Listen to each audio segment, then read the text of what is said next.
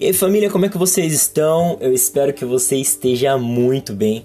Eu quero pedir algo, eu já pedi há um tempo atrás, eu quero pedir novamente. Por favor, antes de você começar a ouvir esse podcast, eu quero que você já ore pedindo espírito de sabedoria e revelação para que você possa ter em mente alguém e após você ouvir esse podcast, você compartilhar isso com essa pessoa. Que essa palavra seja uma resposta de Deus para a vida de algum amigo, de algum familiar que você conhece e sabe que está precisando.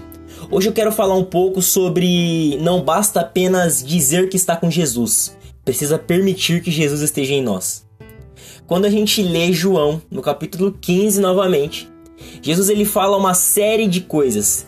Dentre tantos ensinamentos que Jesus compartilha, eu acho incrível que ele repete muitas vezes, no mínimo cinco, a necessidade de que ele esteja em nós.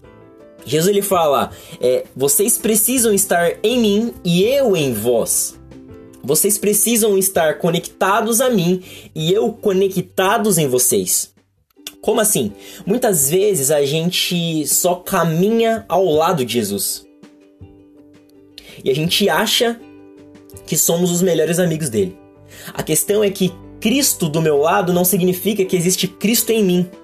E Jesus em João 15, ele é muito claro. Sem mim nada podeis fazer.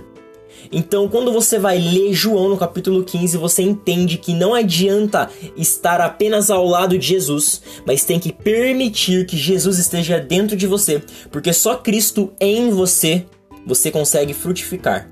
A palavra vai dizer que Cristo em nós é a esperança da glória.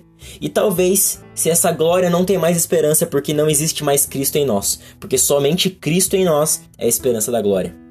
Nunca se esqueça, agora vivo não mais eu, mas é Cristo quem vive em mim. Tamo junto, Deus abençoe sua vida e até mais. Falou!